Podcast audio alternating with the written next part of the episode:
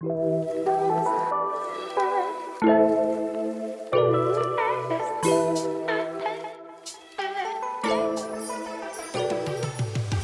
迎收听 NFT 点 JPG，我是 Albert。NFT 点 JPG 带来最新 NFT 市场动态、币圈讯息以及国内外媒体内容整理，让你在五分钟内及时了解加密市场现况。那今天和上周一样，也是介绍国外知名的 Podcast Crypto Conversation。主持人 Andy Pickering 呢，他是区块链媒体 Brave New Coin 的资深编辑，也是二零一四年比特币的早期接触者。那这集的标题是 Unstoppable Domains Building Web3。不过和上次不太一样的是，这一周多来了一个来宾，他是 Andy Carter。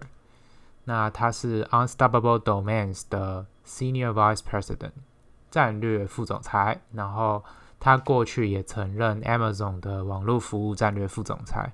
那这次的来宾 Sandy Carter 呢，他也是在区块链产业。呃，经营非常久的资深成员，那前阵子也更获得了《纽约时报》的邀请分享。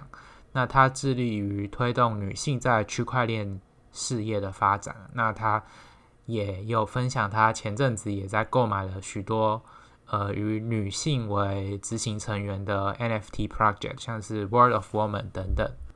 那在聊到这 Sandy Carter 他过去的经历的时候，他也提到，他本来是在 Amazon 工作嘛，然后关于区块链领域的活动，其实只是他的 side project。那在持续研究之下呢，发现他对区块链科技有着浓厚的兴趣。那同时也慢慢开始跟呃很多的区块链公司，其中包括现在任职的 Unstoppable Domains 进行接触。那后来他就辞任了 Amazon 的工作，全力的发展他在 Web3 的事业。那其中他也是看到 Web3 的潜力跟可能性，那觉得 Web3 的科技发展会带来革命，所以从而希望加入跟协助改变这个未知领域，成为 Web3 的发展重要成员。那我们常常听到币圈人在讲的 Web Three 到底是什么东西呢？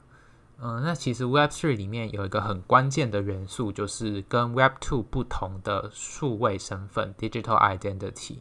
那在 Web Two 的世界，里面像是我们认识的 Facebook 或是 Google 或是 Twitter 等等的，我们都会有不同的身份账号或者状态嘛。但是在这个 Web Two 的世界里面，这些资讯都是由公司所持有。这些资讯像是 Facebook 的 Meta 公司或是 Google、Twitter 等等。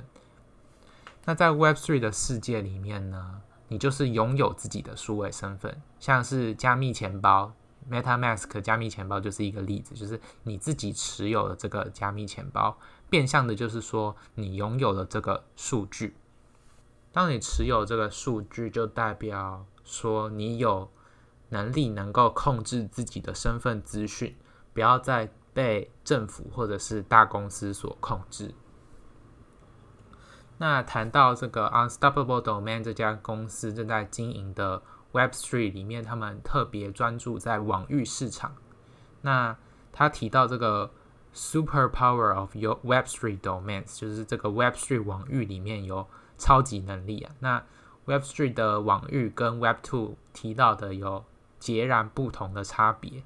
那举例来说呢，Web3 的网域使用权利就是全权由这个网域的持有者所掌控。那这样子就代表我不需要再付给公司呃支付网域更新的费用。那以往 Web Two 世界里面，你网域是由固定的网络公司所持有，那 Web Three 网域就可以开放公众和他人使用。那你就可以在网域上面自由的建构 DApp App、城市跟资料等等，那就是更加的自由且方便。那在应用层面上，Web Three 有什么好处呢？那 Sandy 提到。当你拥有这个数位身份的话，你就可以达到更多现实层面与网络层面的及整合。那举例来说，在商业层面上，比如说零售商啊，他就可以透过呃索取跟你借用索取你的资料，那给你更多符合你需求的服务或是商品资讯，从而也可以提供更精准的资讯和优惠。那又或是在组织的管理层面上呢，到它可以。用数位身份，然后配合身份验证，那达到一人一票的层面，那这些都是全部在 Web3 上进行，更加的节省成本，那也可以确保程序的公平。那这样大家不会很好奇说，这样我的资讯跟隐私权不是全部都跑到 Web3 上公诸于世了吗？那 Sandy 他也提到，绝大部分人对于 Web3 它的隐私问题是非常关注的，但事实上，你透过你在 Web3 拥有的加密身份，你是完全拥有你的身份，你有权利决定你可以跟谁分享这些身份资讯。那同时拥有有关于自己的 data，就代表没有人帮你保护这些 data，唯一能够保护你的身份资讯的人只有你自己。分享资料的选择权在你手上，所以你可以在保护你自己资料的同时，享有数据的完全控制权，而不是在被政府或者是大公司所掌握。那听完这集的节目，也只能说，其实目前。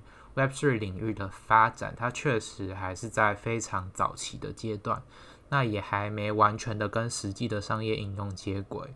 不过，如果我们先在概念上了解 Web3 它的中心思想以及它可以做到的事情的话，那当未来 Web3 发展更普及的时候，我们就可以做好呃更多的心理准备，然后就开始进行提领先的布局了。那本集针对 Crypto Conversation 的这集介绍也差不多到这边结束。还喜欢本集的内容吗？那你对 Web3 又有什么想象，或者是你觉得它其实又是另一个骗局呢？欢迎评价分享，或是留言更多你想知道的国外 Podcast 币圈讯息或者是问题，让我们帮你整理揭露 NFT 点 JPG。我们下期见，拜拜。